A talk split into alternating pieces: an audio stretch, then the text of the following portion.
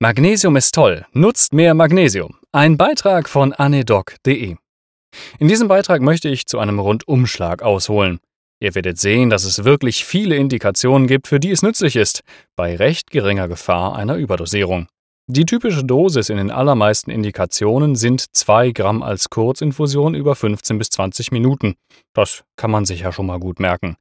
Dabei ist es im Prinzip nicht möglich, überzudosieren. Also keine Panik. Okay, die häufigste Ursache für eine Hypermagnesiämie und Toxizität ist eine iatrogene Überdosierung.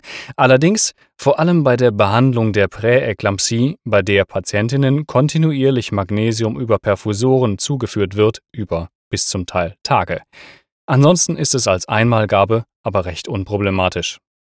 Magnesium ist das vierthäufigste Kation im menschlichen Körper und das zweithäufigste intrazelluläre nach Kalium. Normale Plasmaspiegel sind 0,7 bis 1,0 Millimol pro Liter. Der therapeutische Bereich liegt bei 4,0 bis 8,0 Millimol pro Liter.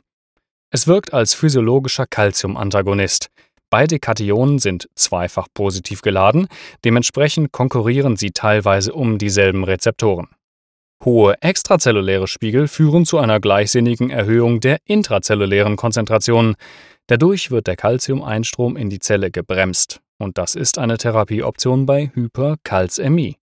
Gleichzeitig hemmt es direkt durch Besetzung der normalerweise dem Calcium vorbehaltenen Bindungsstellen am sarkoplasmatischen Retikulum die Freisetzung von intrazellulärem Calcium im Myozyten, ein klassischer kompetitiver Antagonismus.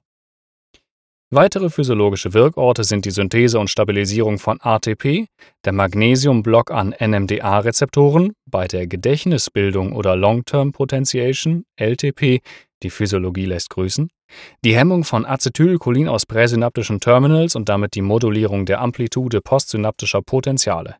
Außerdem hemmt es die Freisetzung von Katecholaminen an synaptischen Terminals.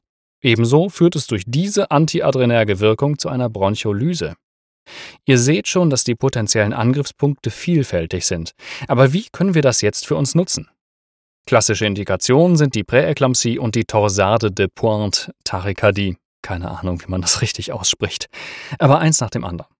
Bei der Präeklampsie kommt es im Rahmen der Pathophysiologie zu einer Hypomagnesiämie und damit erhöhter Krampfbereitschaft, mit der Eklampsie als Vollbild. Am ehesten ausgelöst durch eine, naja, plazentare Perfusionsstörung, ganz genau weiß man's nicht. Die Muskeleigenreflexe sind ebenfalls gesteigert. Deshalb ist Magnesium das logische Mittel der Wahl, weil zu wenig da, heb es halt an. Das empfohlene Regime ist, laut Leitlinie, ist auch im Artikel auf dem Blog auf der Homepage verlinkt, 4 bis 6 Gramm Magnesiumsulfat als Kurzinfusion oder Perfusor über 20 Minuten, weil es sonst zu Flasch- oder Blutdruckabfällen kommt gefolgt von 1 bis 2 Gramm pro Stunde als Erhaltungsdosis.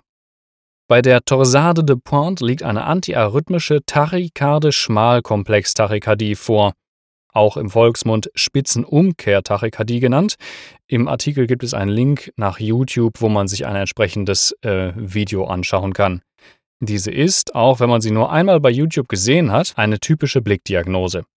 Durch die Senkung der Leitfähigkeit des Erregungsbildungs- und Leitungssystems im Herzen kann recht effektiv eine Rhythmisierung erreicht werden.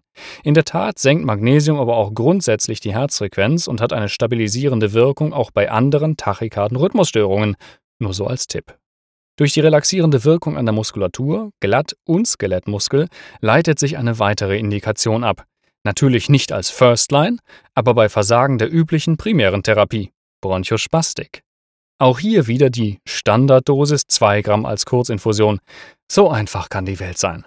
Dass Magnesium auch ein super Mittel zumindest für die Notfalltokolyse ist, habe ich in meinem Blog schon mal beschrieben, auch dort wieder einen Link. Auch wenn es als Langzeittokolyse scheinbar nicht evident ist, na gut, man kann eben nicht alles haben. Übrigens, die Kurzinfusion sollte man in der Tat wählen. Bei Bolusinjektion wird dem Patienten erst ziemlich warm, wegen der peripheren Vasodilatation, und dann schmiert der Blutdruck ab. Eine gewisse abführende Wirkung ist vorhanden, aber natürlich ist das nicht wirklich bedrohlich. Eher gefürchtet ist die Hemmung der Atemhilfsmuskulatur. Bei maximaler Überdosierung kann es zu einem peripheren Atemstillstand kommen. Das passiert aber nicht schlagartig. In der Literatur wird angegeben, dass man dazu ein Plasmalevel über 15 Millimol pro Liter erreichen muss. Noch höhere Spiegel führen zu SA- und AV-Blöcken bis hin zum Kreislaufstillstand. Das wäre bei einem Spiegel von über 25 Millimol pro Liter. Aber wie gesagt, über eine Einmaldosis von 2 Gramm wird man das kaum erreichen. Da man aber natürlich in die Homöostase des Patienten eingreift, muss man diese auch engmaschig kontrollieren. Das wird vermutlich sowieso der Fall sein, weil alle dargestellten Krankheitsbildindikationen per se überwachungspflichtig auf einer IMC oder ICU sind. Dennoch der Disclaimer, ihr entschuldigt. Zusammenfassung.